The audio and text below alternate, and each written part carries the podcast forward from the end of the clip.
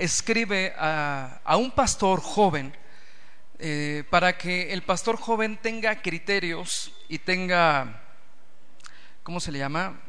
Eh, ahorita me acuerdo de la palabra, espérenme. Regulaciones, esa es la palabra, regulaciones del comportamiento de, de la iglesia. La iglesia cristiana no es una invención social, no hubo un sociólogo que dijo, ¿qué haremos? Ah, pues nos reuniremos y hagamos algo religioso. No. La iglesia cristiana es Cristo, el autor y el consumador de nuestra fe, y usa a sus apóstoles para regular el comportamiento. Y usa a sus siervos, usa la palabra de Dios para que nosotros aprendamos y sepamos cómo debemos comportarnos y cómo, eh, mm, cómo operar en, las decisiones y en las necesidades de la, que, en la iglesia se va eh, apareciendo. En el caso de la iglesia primitiva, en la iglesia primera, cuando la iglesia va comenzando, bueno, pues hay muchas personas que caen, que mueren a causa de las guerras. Hay muchos hombres que caen a causa de las enfermedades. Obviamente no se tiene el adelanto clínico que hoy día se tiene, por eso había muchas viudas. Y, bueno, las viudas socialmente hablando en aquella nación, así en las naciones, eran olvidadas, eran esto así como que repeladas, ¿cómo se llama? repudiadas junto con los niños. Entonces la iglesia, en la, a la iglesia cristiana se empiezan a llegar muchas mujeres viudas. ¿Sí, hermanos? Esa es la introducción. Vamos a, leer, esta es la parte 2 acerca de los criterios o las regulaciones a causa o el apoyo de las mujeres viudas. Estamos aprendiendo basándolos en la palabra de Dios. ¿Y hermanos? Muy bien, 1 Timoteo 5 del, 3 ah, en adelante vamos a leer al 8 primero y después, bueno, hasta el 16 todo. Honra a las viudas que en verdad lo son pero si alguna viuda tiene hijos o nietos, aprendan estos primero a ser piadosos para con su propia familia y a recompensar a sus padres, porque esto es lo bueno y agradable delante de Dios. Más, los, más la que en verdad es viuda y ha quedado sola, espera en Dios y es diligente en súplicas y en oraciones noche y día. Seis. Pero la que se entregó a los placeres viviendo está muerta 7. Manda también estas cosas para que sean irreprensibles, porque si alguno no provee para los suyos y mayormente para los de su casa, ha negado la fe y es peor que un incrédulo. Y vamos a estudiar los siguientes versos el día de hoy. Eso los estudiamos la semana pasada, del 3 al, al 8, y vamos a poner énfasis en los versos que sigue. Sea puesta en la lista solo la viuda no menor de 60 años, que haya sido esposa de un solo marido, que tenga testimonio de buenas obras, si ha criado hijos, si ha practicado la hospitalidad, si ha lavado los pies de los santos, si ha socorrido a los afligidos, si ha practicado toda buena obra. Pero viudas más jóvenes no admitas, porque cuando impulsadas por sus deseos se rebelan contra Cristo, quieren casarse incurriendo así en condenación por haber quebrantado su primera fe. 13. Y también aprenden a ser ociosas, andando de casa en casa, y no solamente ociosas, sino también chismosas y entrometidas, hablando lo que no debieran. 14. Quiero, pues, que las viudas jóvenes se casen, críen hijos, gobiernen su casa, que no den al adversario ninguna ocasión de maledicencia, porque ya algunas ah, se han apartado en pos de Satanás. Y el 16, si algún creyente o alguna creyente tiene viudas, que las mantenga y no sea grabada la iglesia a fin de que haya lo suficiente para las que en verdad son viudas. ¿Sí? Eh, dicen mis notas como introducción, la muerte es en realidad en todos los hombres. ¿Por qué existen viudas? Bueno, porque sus maridos, ¿qué sucedió? Pues se murieron. ¿Sí? No podemos evitar esta cita, hermanos, pero para los creyentes no es motivo de angustia o de bastante temor. ¿Por qué? Porque a ti y a mí nos espera el paraíso en la presencia de Dios. El terror de no querer enfrentar la muerte es quitada de nosotros desde que creímos en Cristo como Salvador nuestro. De hecho, esto es lo que estamos también estudiando en la escuela dominical. A ver, hermanos, si en este momento una persona creyente en Jesucristo fallece, muere, ¿a dónde va su alma? Con Cristo. Amén. Dile que está a tu lado, con Cristo. Con Cristo, ¿verdad? Juntamente, ¿va? En la primera iglesia padecían de muerte muchos hombres, repito, por causa de enfermedades, también porque clínicamente no había manera de sanar muchas enfermedades, pero también por causa de las guerras. Las iglesias en su inicio estaban llenas de viudas jóvenes o ancianas. El apóstol Pablo instruye a un pastor, ¿cómo se llamaba? Timoteo de no descuidar, fíjense usted qué importante, no descuidar estas hermanas desamparadas. Ve la nobleza social de parte de Dios que instruye a su iglesia. Pero debía tomar en cuenta los diferentes criterios para ayudar a las viudas. ¿sí? Es bueno ayudar, pero también es bueno que nuestra ayuda no haga daño a las personas. ¿Estás de acuerdo? Porque muchas veces cuando ayudamos, esa ayuda hace que las personas se vuelvan, tú dilo, dependientes y en mi pueblo les llaman mañosas. ¿No? Pero gracias a Dios de esas no hay aquí. ¿Ok? Número uno. Vamos a contestar una pregunta. Fíjese usted. ¿Qué viudas necesitaban ayuda en la iglesia? Las que estaban solas, lo vimos la semana pasada, ¿no? Las que estaban abandonadas, mayores de qué? De 60 años, ¿sí? Que no tuviesen quién? Hijos o nietos, ¿verdad? Bueno, eh, ¿cómo determinar si estas hermanas necesitan ayuda? Debemos ayudar a las viudas que quedaron desamparadas. Y fíjese usted, no es de una manera así como que, ah, pues ahí dale y ya. No, Dice el apóstol Pablo, fíjate, analiza estas palabras.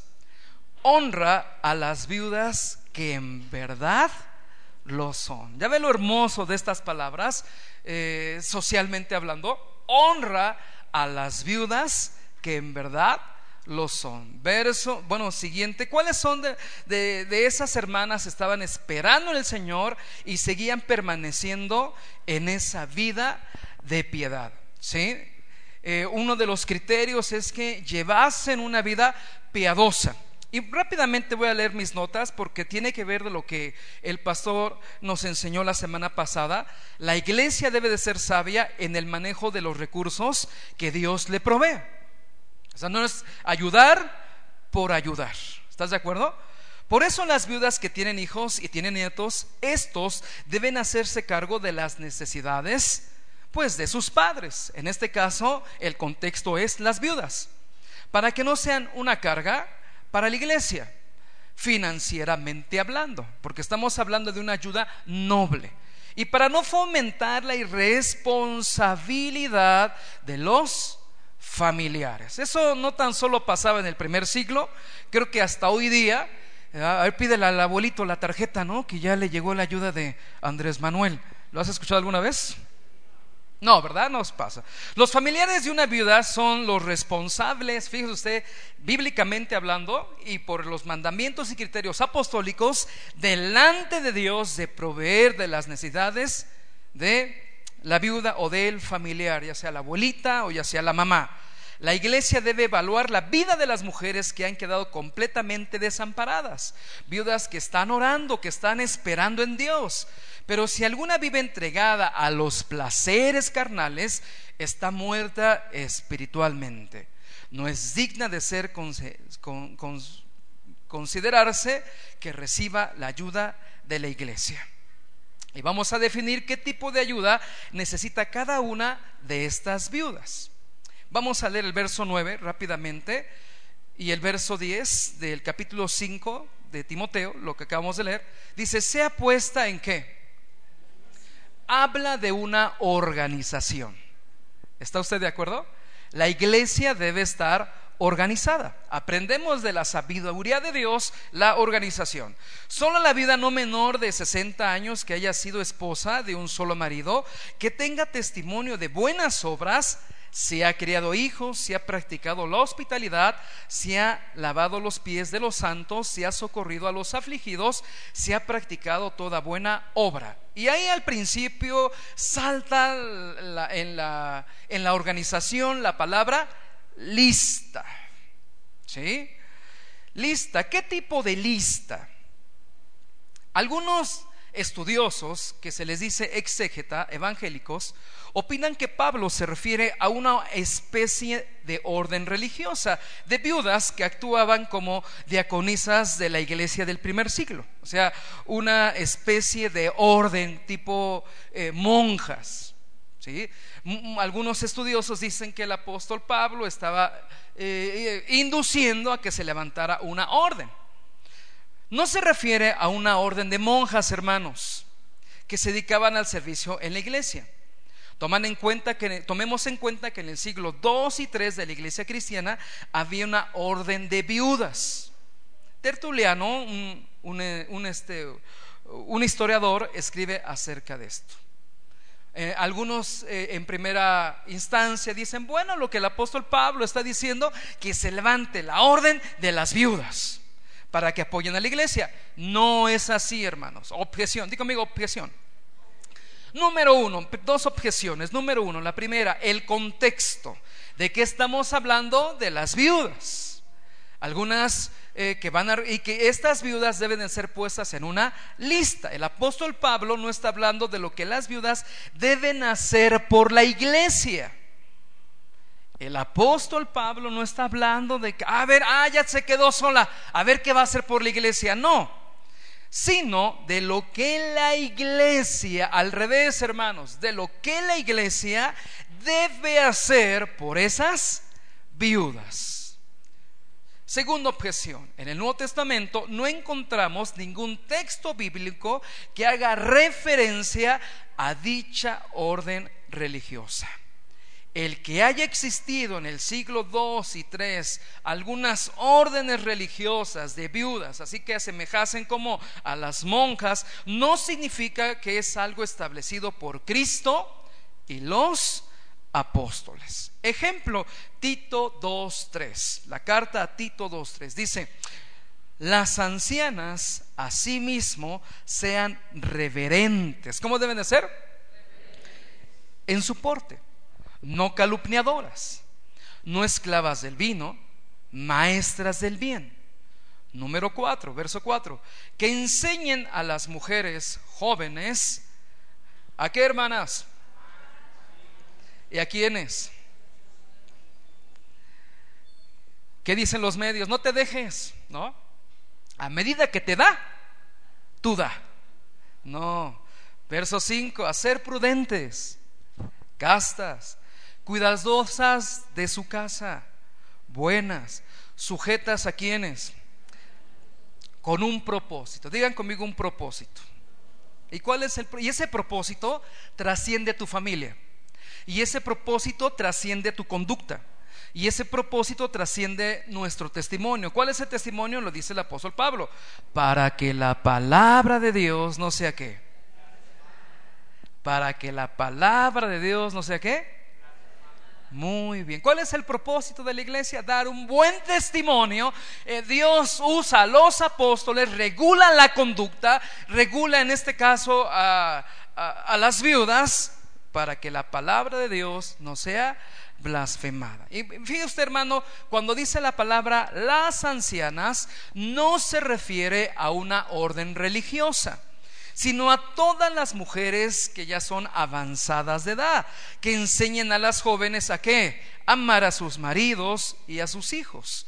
De hecho, no se refiere a las mujeres eh, viudas, sino también a hermanas casadas que tienen esa responsabilidad de ser maestras de las mujeres jóvenes en es una labor de todas las hermanas de la iglesia que han alcanzado cierta edad y madurez en Cristo en la verdad de Dios. ¿Qué está hablando el apóstol Pablo? Ah, hermanas, van a levantar una orden y van a servir a la iglesia y van a hacer una lista a ver quién va a hacer la limpieza. No, aquí el contexto es lo que la iglesia tiene que hacer por las viudas y ciertas características de las viudas. Y vemos que el apóstol Pablo está hablando que las ancianas tienen cierta responsabilidad delante de Dios y delante de la iglesia. ¿Cuál es esa responsabilidad, hermanas? Enseñar. ¿A quiénes? A las mujeres jóvenes. Amar a sus esposos. Amar a sus hijas. ¿Cuál es, a sus hijas y a sus hijos. ¿Cuál es el, fin? Que la palabra de Dios no sea blasfemada. Esta interpretación no está de acuerdo al contexto. Me refiero a la orden de monjas. Verso 9. Esas mujeres de esta lista debían tener eh, al menos 60 años. En esta lista no se podía admitir viudas que jóvenes. Ahorita vamos a ver por qué viudas jóvenes no. Pero viudas más jóvenes, dice el verso 11, no admitas, porque cuando, impulsadas por sus deseos, se rebelan contra Cristo, quieren casarse. Los que interpretan que Pablo hablan de una orden religiosa dicen que estas hermanas debían de quedarse solteras, célibes, para toda la vida después de quedar viudas. Y es por eso que Pablo reprobaba que ellas querían casarse de nuevo. Vean que vamos a leer el verso anterior, quieren casarse. Y muchos dicen, malamente por llamarlo así, ah, Pablo está reprobando que se quieren casar. No es así. Pero el contexto general de la carta y de las demás cartas, Pablo dice que las viudas jóvenes deben de qué? Casarse. ¿Dónde lo dice? Por ejemplo, en esta carta, en esta porción que acabamos de leer, el verso 14. Quiero pues que las viudas jóvenes se casen, críen hijos, gobierne su casa que no den al adversario ninguna ocasión de maledicencia.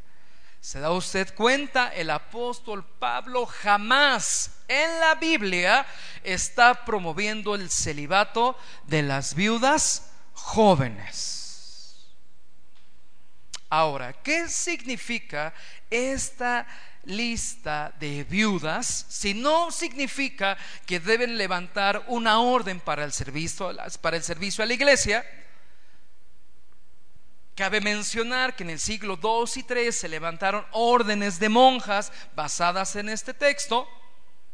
El contexto dice que la ayuda que la iglesia debe dar a estas viudas que realmente lo necesitan. La iglesia tenía la responsabilidad de ayudar a las viudas que estaban en la lista, solo a las viudas que estaban en esta lista. Los criterios del apóstol Pablo, los criterios apostólicos es poner orden. Di conmigo, poner orden. Parece que recibían asistencia, una ayuda especial los que estaban en esta lista. Estas hermanas mayores de 60 años de edad no podían suplir sus necesidades por sí solas por eso la iglesia las tenía en una lista de manutención, manutención perdón, regular y continua. La iglesia se hacía cargo de estas hermanas en Cristo, pero no cualquier hermana. Había un orden de acuerdo a esta lista. Por ejemplo, el verso 11 dice, pero viudas más jóvenes no admitas, porque cuando impulsadas por sus deseos se rebelan contra Cristo, quieren casarse. El objetivo es eh, identificar qué viudas necesitan ayuda y qué tipo de ayuda necesitaba cada una de ellas. Todas las viudas deben recibir honra de su familia y de la iglesia. Todas las viudas deben recibir honra, esto es cuidado, esto es reconocimiento de parte de su familia y las que no tienen familia, hablando naturalmente, de la iglesia o de ambas, de la iglesia y de la familia natural. Aunque no tengan necesidad de ayuda, debemos visitarlas como nuestra familia.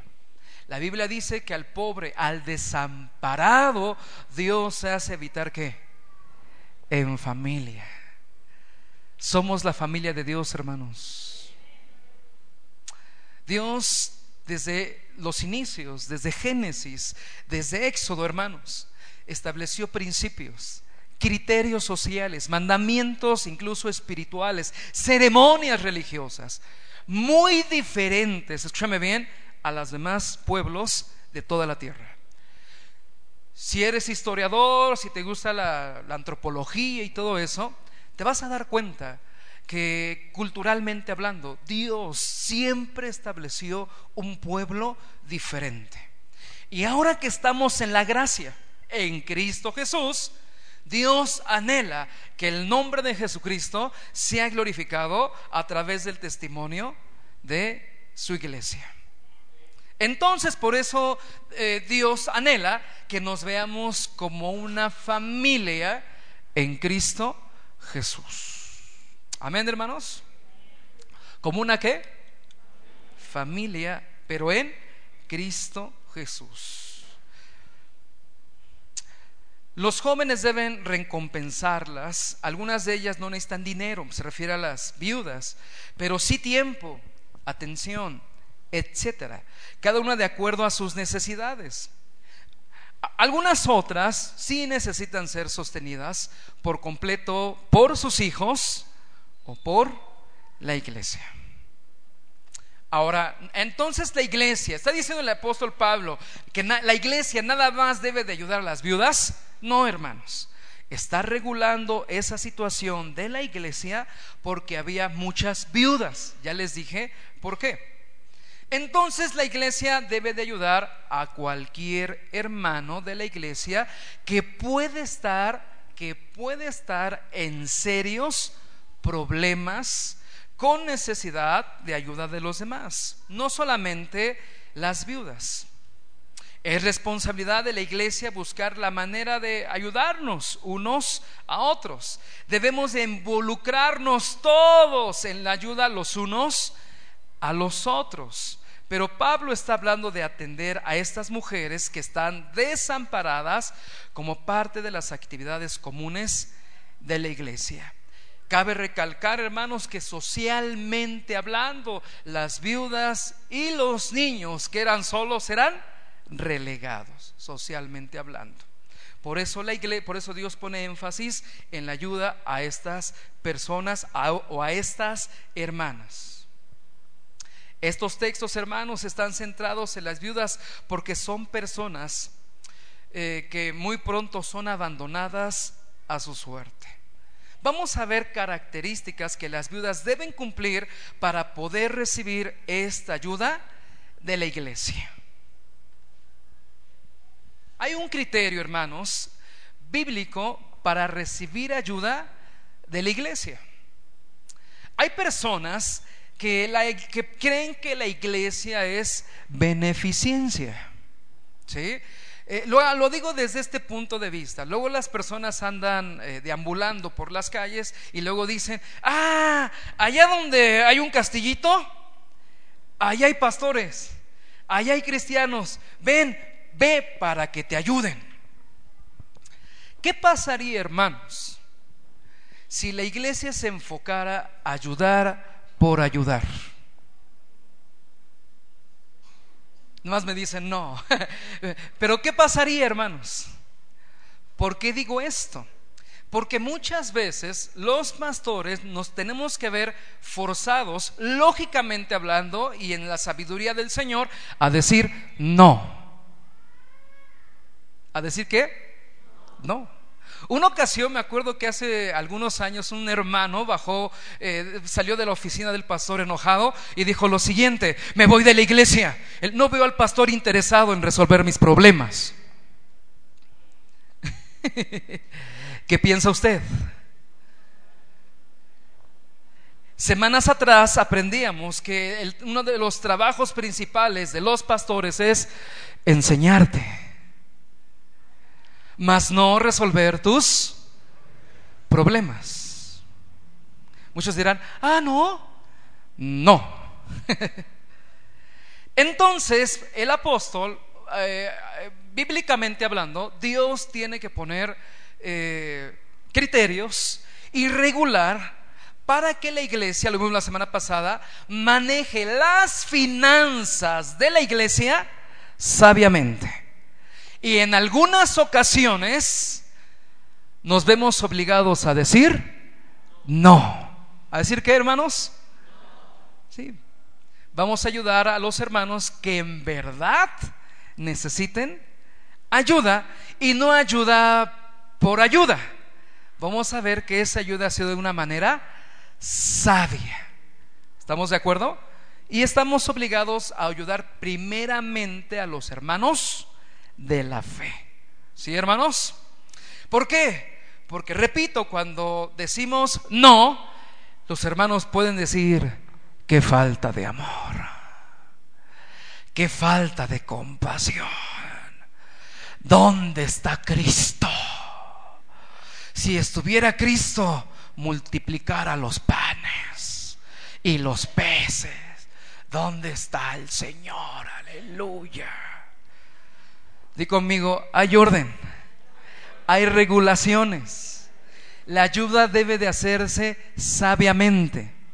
Hasta ahí. De tal modo que esta ayuda no te haga daño o nada, no haga daño al que está en necesidad. Amén, hermanos. Entonces, enfocándonos en el contexto del apóstol Pablo. Él está resolviendo un conflicto que había en las iglesias, que era las viudas. Vamos a ver las características y vamos a ir aprendiendo. Amén, hermanos. ¿Estás conmigo? Ok, gracias a Dios. Dice, número uno, las que tenían al menos o mayores de qué? 60 años. Verso 9, en la parte A, o en la primera parte, dice, se ha puesto en la lista solo la viuda no menor de 60 años. Pregúntame, ¿por qué 60 años?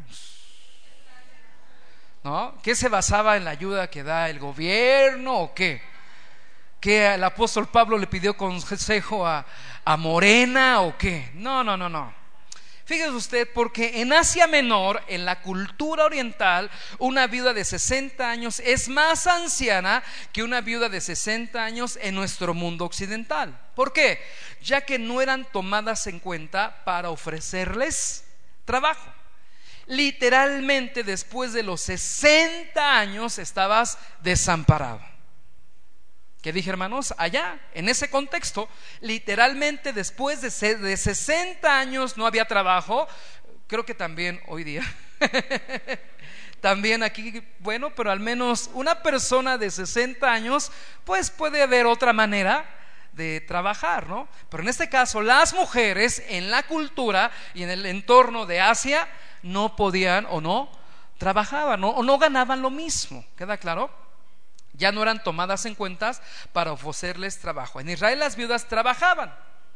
Las viudas jóvenes trabajaban. Fíjese usted donde nos basamos en Malaquías 3:5.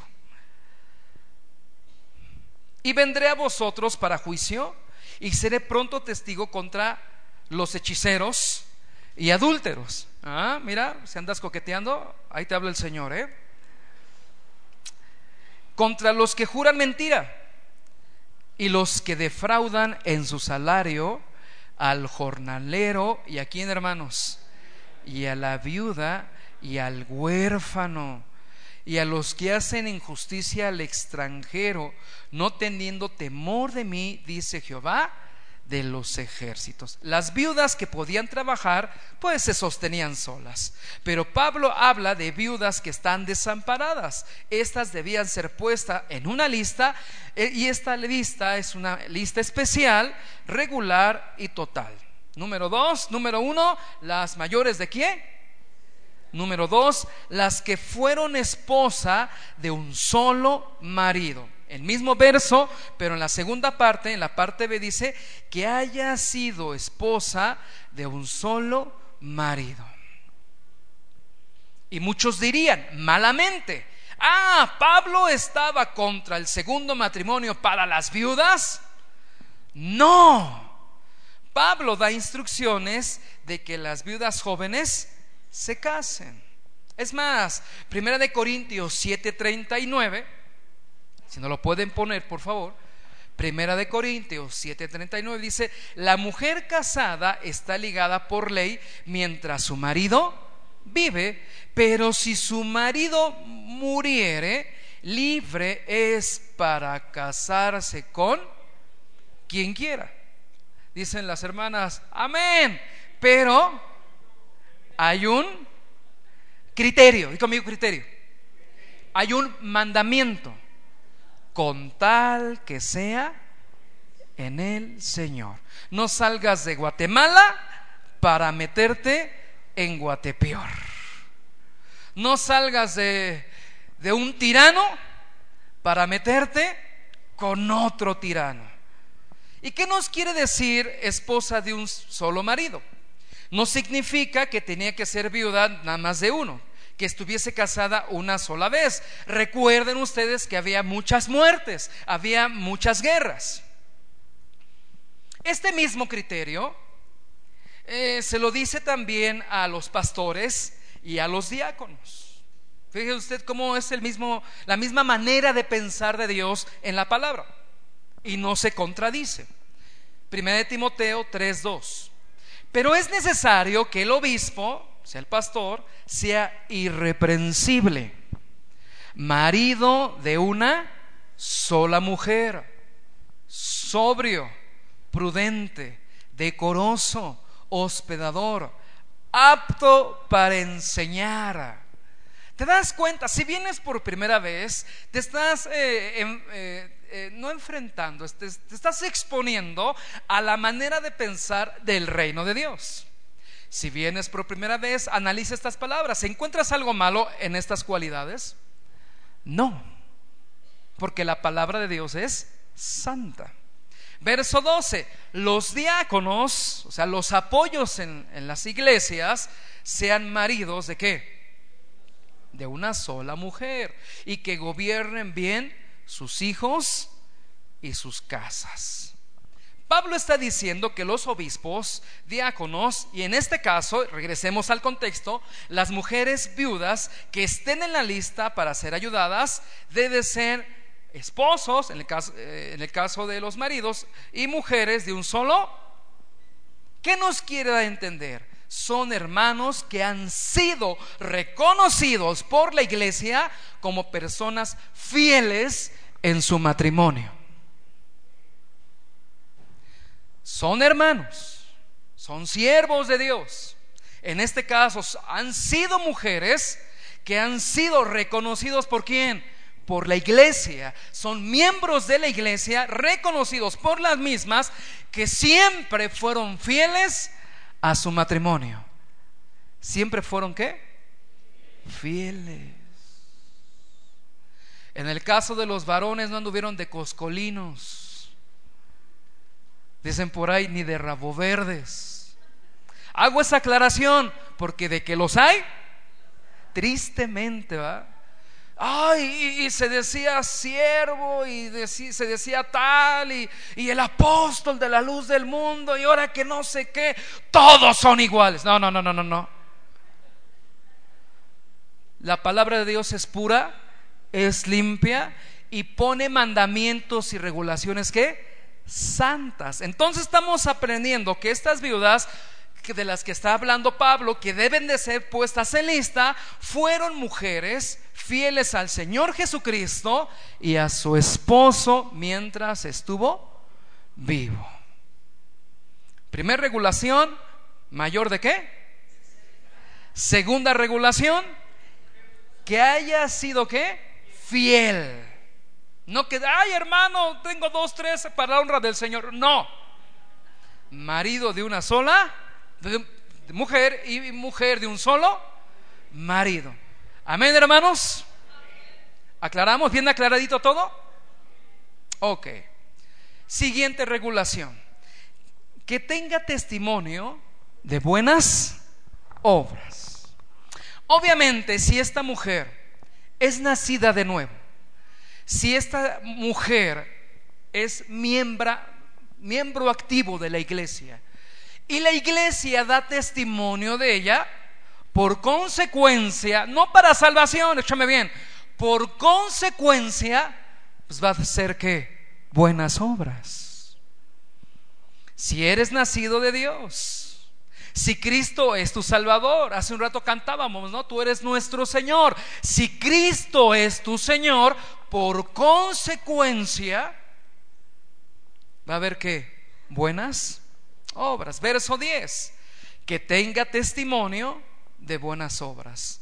Si ha criado hijos, si ha practicado la hospitalidad, si ha lavado los pies de los santos, si ha, ha socorrido a los afligidos, si ha practicado toda buena obra. Fíjese usted, hermanos, las obras mencionadas por Pablo están en el contexto del hogar. Criado hijos, practicado hospitalidad, lavado los pies de los santos, socorrado a los afligidos, se ha practicado toda buena obra. En la sabiduría del apóstol Pablo, la vida de piedad de estas mujeres era algo que debía estarse practicando claramente. ¿En dónde, hermanas? En el hogar. El contexto de las buenas obras de estas viudas es en el hogar. ¿Es en dónde, hermanas? Criado hijos, se ha, se ha, practicado la hospitalidad, repito, se ha lavado los pies de los santos, se ha socorrido a los afligidos. Y entonces, la enseñanza de Dios, escúchame bien, la enseñanza de Dios es cuando choca con la enseñanza social, con la enseñanza secular es cuando choca. Y para algunas mujeres que son influenciadas, aunque nos digamos cristianos o, o, se digan cristianas, son influenciadas por los medios de comunicación y por lo que se dice allá afuera. ¿Estás de acuerdo?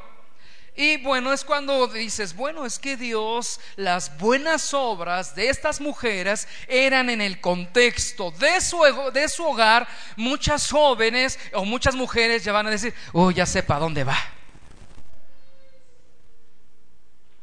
Muchas mujeres han comprado la filosofía que una mujer solo puede realizarse como ser humano si trabaja fuera del hogar si conquista el mundo, ¿no? Si es totalmente palacio, si es la señora ejecutiva. A ver, ayúdenme, hermanas. A ustedes, ¿qué es la que más les duele? ¿Qué dice el mundo acerca de, de la mujer en, encontrarse en su realización? ¿Qué dicen? Una maestra de, psicología, ¿qué le enseña a sus alumnas en preparatoria y en universidad? Un maestro de mercadotecnia, ¿qué le enseña a sus alumnas en la universidad? ¿Qué les dicen? Ayúdenme, por favor. A ver, Gina, ¿qué les dirá? Sé independiente. No te dejes. Tú sé independiente. Gracias. Buena aportación. ¿Qué más por acá? A ver, las de este lado, mujeres, ¿qué les dirán? Tú debes de tener la misma oportunidad del hombre. Naciste para triunfar. Visualízate, tú visualízate y decrétate. Tú vas para arriba. ¿Qué más, hermanos? A ver las de este lado. ¿O no, o no, o no les dicen nada? A ver, Soraya, ¿qué les dirán? Te tienes que, ah, gracias, qué buena aportación. Tú te tienes que ver bien. Compra, compra, compra, hazte y hazte. ¿Qué más? A ver los de este lado, por acá, por acá, por acá. Gracias, hermano. Perdón. Ah, no le escuché más fuerte, por favor. Mira, si no te ayuda y no te sirve, déjalo. Tíralo. ¿No? Porque el matrimonio es de acuerdo a la funcionalidad. ¿Estás de acuerdo? Ay, manita, y si te sientes bien, tú sigue adelante. No importa que sea mal, no importa que sea casado.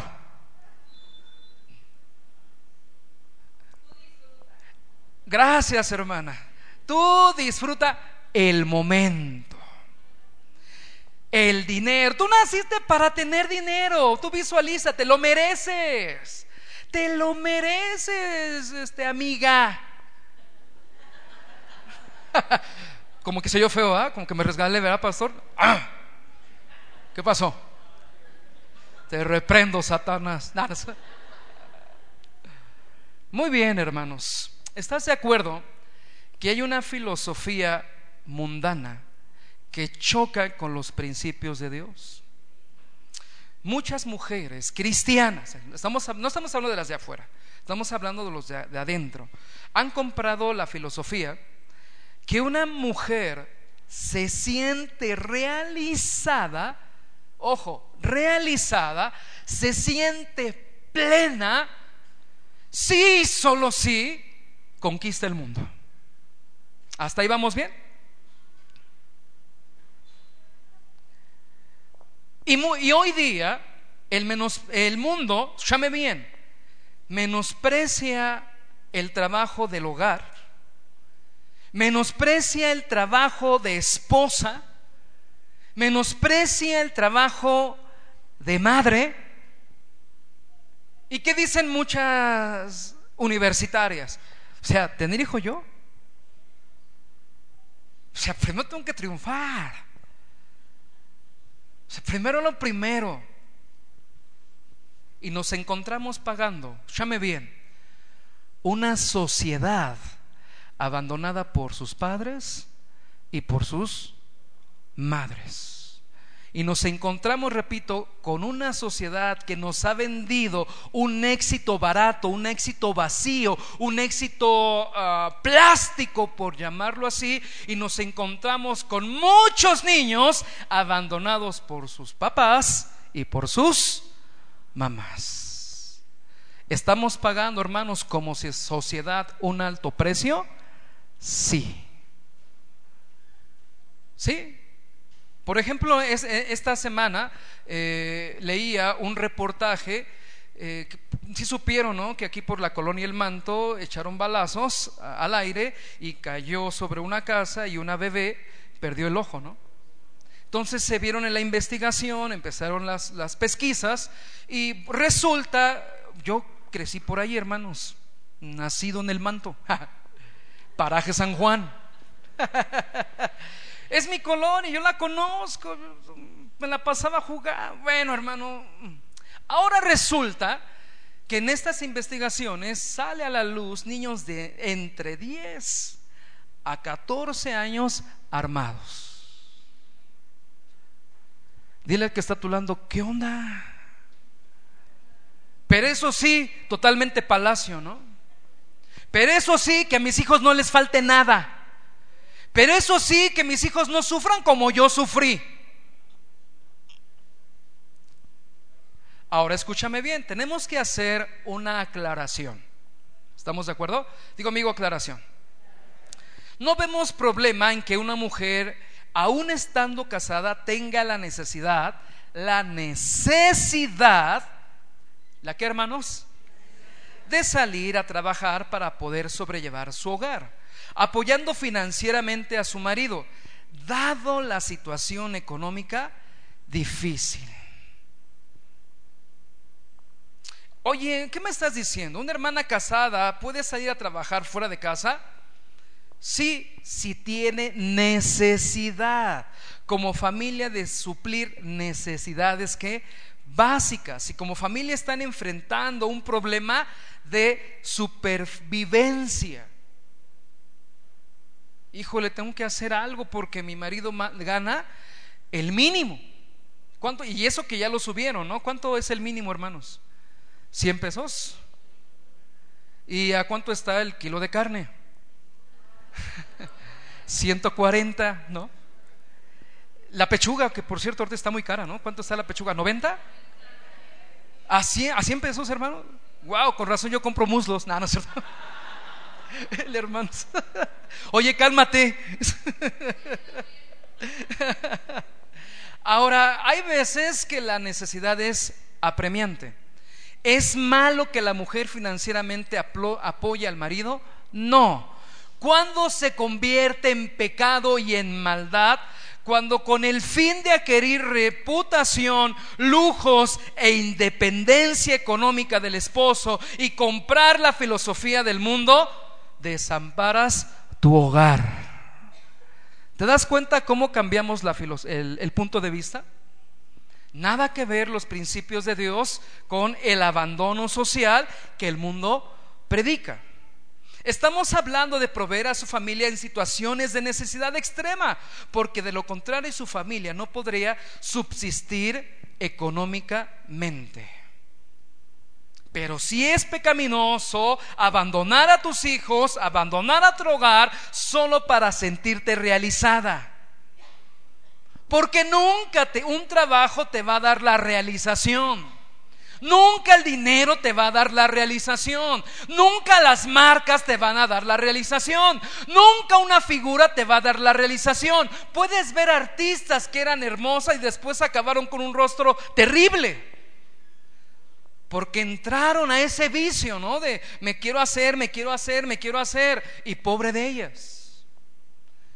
Hermanas cristianas Hermanos cristianos, amada iglesia, ¿qué es lo que nos da la realización? ¿En dónde está nuestra plenitud?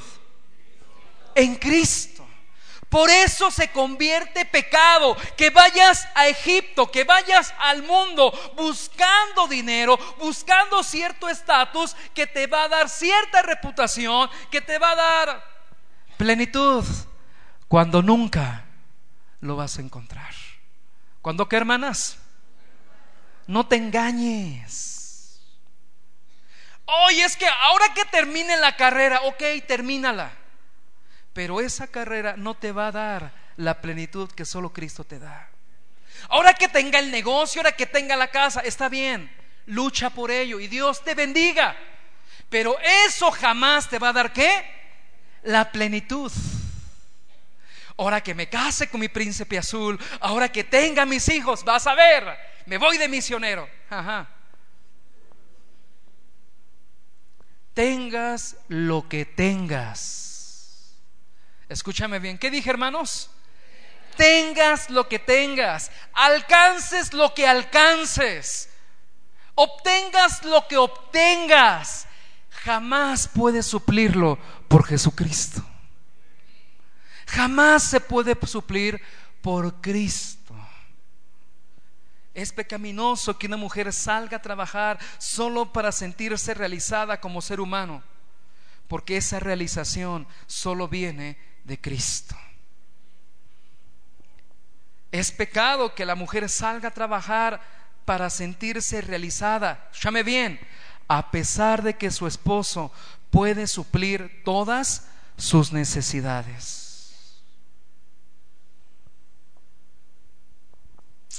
¿Qué debe hacer la mujer casada? Obviamente, espiritualmente, nuestra plenitud está en Cristo. Cuando nos sentimos que nuestros pecados han sido perdonados, cuando sentimos y vemos que Dios empieza a obrar en nuestras vidas, generando en nosotros un nuevo corazón y nos lleva a, a vivir una vida piadosa. Pero sabes que Dios al hombre y a la mujer nos hizo con una naturaleza diferente? ¿Sabes que somos muy diferentes, pero nos complementamos? Así como el agua y el aire nos complementamos. Y somos tan necesarios el uno para el otro para una vida en armonía. Entonces, desde ese punto de vista en que somos diferentes, eh, anatómicamente hablando, nuestro cerebro es diferente, eh, mm, somos diferentes. ¿Estás de acuerdo, hermano? Aunque un hombre quiera ser mujer, no puede. ¿Quién lo dice? Su ADN, sus cromosomas, toda la constitución que Dios le dio somos diferentes. Entonces, desde ese punto de vista, hermanos, ¿qué debe hacer la mujer? Estamos en el contexto de la viuda, ¿va? La mujer casada para sentirse realizada como ser humano. Ojo, vámonos a la palabra. Consideremos que la maldición que Dios le da a la mujer es en el contexto de su hogar. ¿En el contexto de qué, hermanas? ¿Qué dijo Dios en el contexto del pecado del primer matrimonio? Vamos a Génesis, por favor. Acompáñenme. Génesis 3:16. A la mujer dijo, multiplicaré en gran manera los dolores de tu embarazo, de tus preñeces. Es el contexto de qué? De su hogar. Con dolor darás a luz los hijos. Y tu deseo será para tu marido. Ese es en el contexto del hogar. Y él se enseñoreará Toma en cuenta que es una maldición. Dios habla que la mujer tendrá hijos y su esposo se enseñará de ella. Su papel como mujer es o está en el contexto de qué? De su casa. De hecho, la mujer une el hogar. ¿Qué dije, hermanos? Te lo digo con dolor en mi corazón. Te digo lo siguiente. Cuando está la jefa, la familia es diferente. No sé si alcanzas a, captar mi mensaje. Porque Dios a ustedes, las mujeres, les ha dado esa virtud de unir el hogar, de sentirse plenas en el contexto de qué? Del hogar. Yo me acuerdo cuando estaba mi mamá eh, y, el domingo, papá, vamos a ir con la abuela. Sí, nos espera un guisado que no sabes. Y llegaban los demás nietos y los demás hijos y, y yo, ¿y qué pongo yo? Y ahí estamos. Pero ahora que ya no está la viejita, solo quedó el viejito, ¿qué crees que me dice el viejito? ¿Dónde vamos a comer? ¿Qué me vas a invitar? y más con el pastor de Arsenio la semana pasada habló que honremos a los viejitos. Se me queda viendo ¿qué volé? No, pues sí, pues vamos a comer, jefe. ¿Captas la diferencia? ¿Captas la diferencia? Mujeres, gloria a Dios por su vida. Dile al que está a tu lado, no descuides este hogar es lo más valioso que tenemos. Lo más valioso. podremos triunfar del ámbito que tú quieras. Pero si perdemos el hogar, gracias, casi, casi lo hemos perdido todo. ¿Qué le dijo Adán? Sigamos adelante, hermanos. Me, me quedan 10 minutos, Santo Padre. Génesis 3, 17 al 18. Y al hombre dijo, por cuanto obedeciste a la voz de tu mujer, ya decía yo, ya decía yo algo, y comiste del árbol que te mandé diciendo, no comerás de él, maldita será la tierra por tu causa. La maldición hacia el hombre no es en torno al hogar, aunque somos responsables, es en torno a la tierra. Con dolor comerás de ella todos los días de tu vida. Espinos y cardos te producirá y comerás plantas del campo. La maldición de Dios para el hombre fue en el contexto del campo, en el contexto del trabajo, en el contexto de la conquista, de la supervivencia, pero afuera de qué? Del hogar. Él es quien debía salir a buscar el sustento para toda su familia. Dile al que está a tu lado, somos diferentes, pero nos complementamos. Y la Biblia es congruente con todos sus pensamientos, obviamente. El apóstol Pablo en Primera de Timoteo 2.15, si no lo pueden poner, por favor. Primera de Timoteo 2.15. Pero se salvará engendrando hijos, si permaneciera en fe, amor y santificación con modestia. ¿Qué quiere decir esto? Chame bien. ¿Que solamente las que engendran se salvan? No.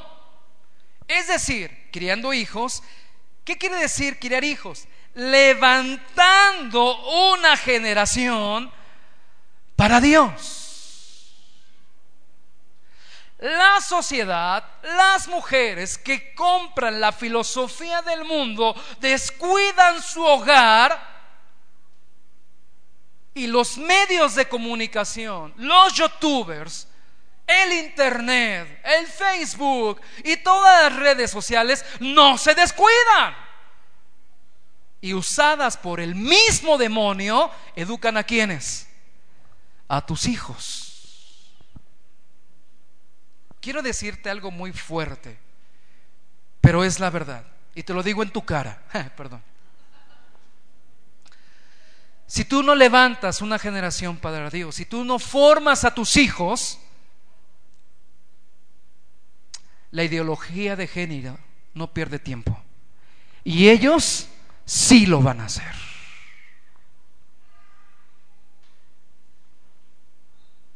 ¿Qué dije, hermanos? Si nosotros no trabajamos, no nos enfocamos en levantar una generación para Dios, los enemigos de Dios, ¿qué crees?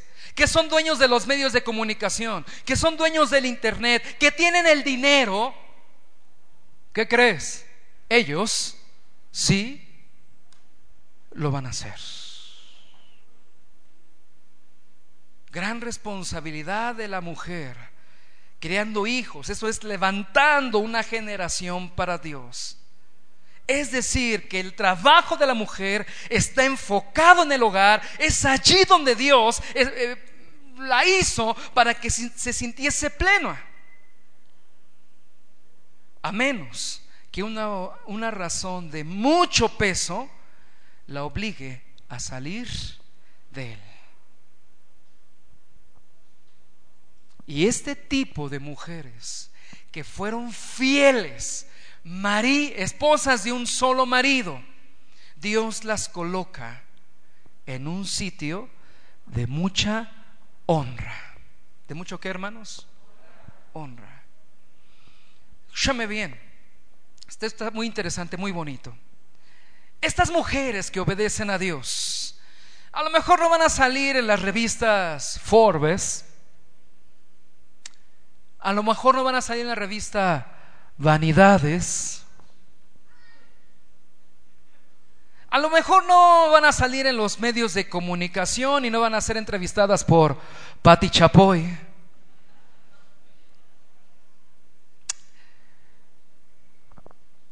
Ellas no serán famosas, a lo mejor por ser grandes predicadoras. Quizá no aparecerán en los libros de historia de grandes hazañas de los héroes de la iglesia. Sin embargo, Dios este tipo de mujeres que se dedican a criar a sus hijos los pone en un sitio de heroínas de la fe cristiana. Tan dignas que cuando llegan a la vejez, dice el apóstol Pablo, a ellas, ellas deben de ser tomadas en cuenta por la iglesia. Y no tan solo ser tomadas por la iglesia, ser sostenidas de un todo porque fueron fieles al Señor, dando a Dios donde Dios, perdón, las colocó para servirles. Algún día se hará manifiesto que Dios no mira como mira al hombre. El hombre ve con mucho brillo a la mujer ejecutiva. El hombre ve con mucho brillo a la mujer conquistadora del mundo. Pero Dios ve con mucho brillo a esas mujeres que siendo jóvenes criaron hijos practicaron la hospitalidad. No debemos esperar ser ancianos para hacer estas cosas. Y, mis apuntes eh, hablan acerca de la madre de un hombre llamado John Newton. ¿Cómo se llama este hombre? ¿Quién es este hombre, John Newton? Para que te des una idea, yo sé que, ah, por ejemplo, en Estados Unidos, esta, esta canción Sublime Gracia es casi, casi eh, eh, el himno nacional parte B.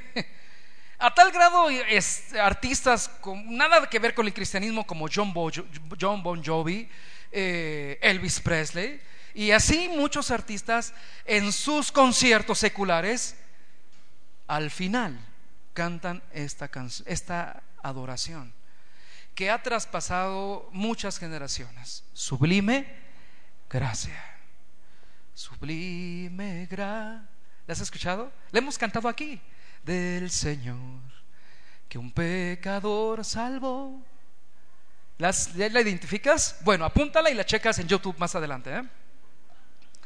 Bueno, este hombre, John Newton, habla de, que eh, él fue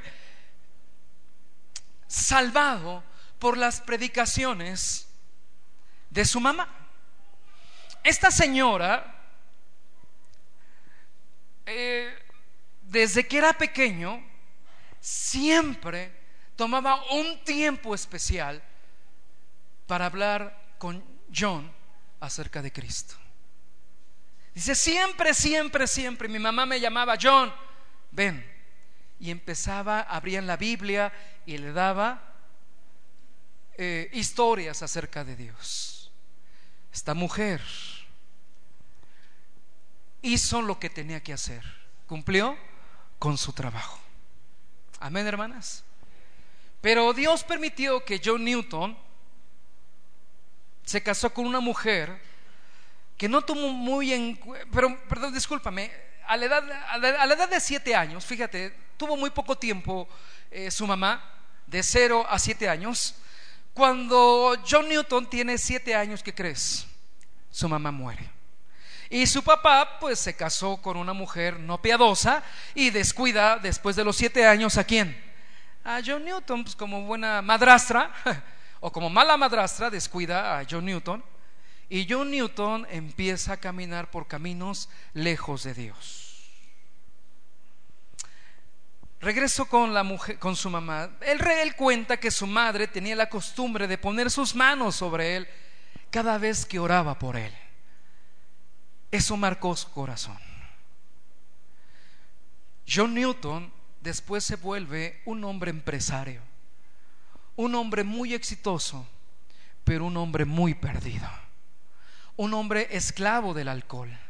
Sus negocios eran turbios. ¿Sabes a qué se dedicaba? al tráfico de esclavos.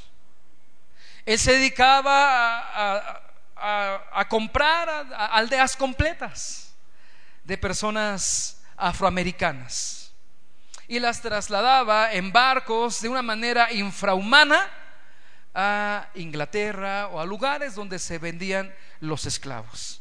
Era un hombre muy importante, llegó a, tener la venia de los reyes en aquel entonces, un hombre muy importante, lejos del Evangelio. Pareciese que ese hombre, John Newton, ya se había perdido en la opulencia del mundo. Era totalmente palacio también. Pero un día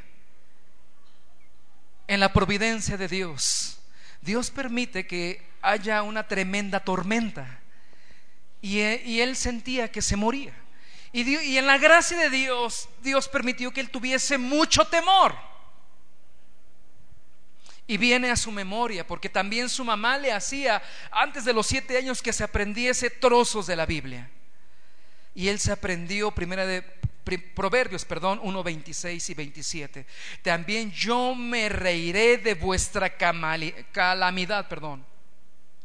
Y me burlaré cuando os viniere lo que teméis. Cuando viniere como una destrucción lo que teméis. Y vuestra calamidad, calamidad perdón, llegare como un torbellino.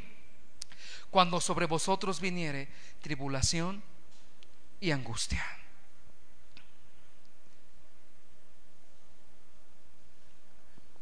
E, eso vino a la mente de John Newton.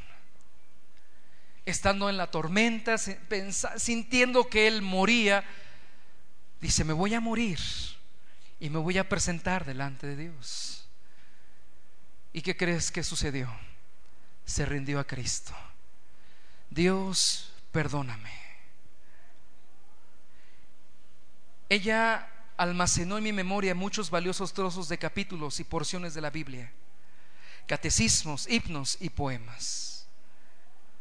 Ya más adelante, John Newton se convierte al Señor, llega a ser uno de los predicadores de más renombre en Inglaterra, autor de ese himno sublime, Gracia. Cuando yo estaba en el pecado, algo pesaba sobre mi cabeza, dice este hombre. Cuando yo andaba haciendo maldad, algo pesaba en mi cabeza. Y era esa bendita mano que en mi infancia siempre oraba por mí. Hermanas, ¿cuántos de sus hijos pondrán escribir eso de ustedes? Mi mamá oraba por mí. Mi mamá me enseñó los principios bíblicos. Hermanos y hermanas, ¿cuántos de nuestros hijos nos podrán recordar el día de mañana cuando ya no estemos? Muchachos, el abuelo, la abuela, siempre oró por nosotros.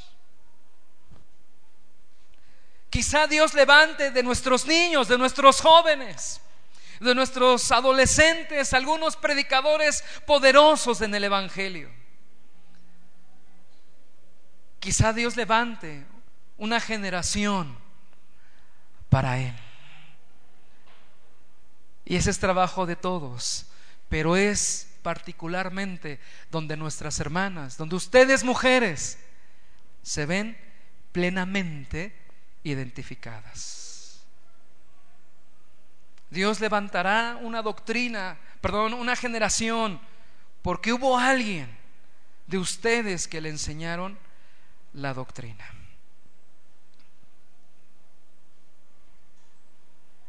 ¿Cuántas podrán plasmar con caracteres, o sea, con letras eternas, una imagen de piedad y devoción al Señor? ¿No dice la palabra de eso, hermanos? Instruye al niño en su camino y cuando qué? Cuando ya fuere grande, no se va a apartar. Quizá a lo mejor tus hijos se apartaron o están apartados de Dios. Tenemos la fe y la oración que la palabra sembrada no regresa a Dios vacía. Y que en su momento, escúchame bien, en su momento Dios va a saltar a estas personas que están lejos de Dios y van a sentir que se mueren y tienen que arrepentirse y vendrán rendidas a los pies de Jesucristo. Si vienes por primera vez, es lo que predicamos. Ríndete a Cristo y caracteres de vida eterna vendrán a tu mente y a tu corazón.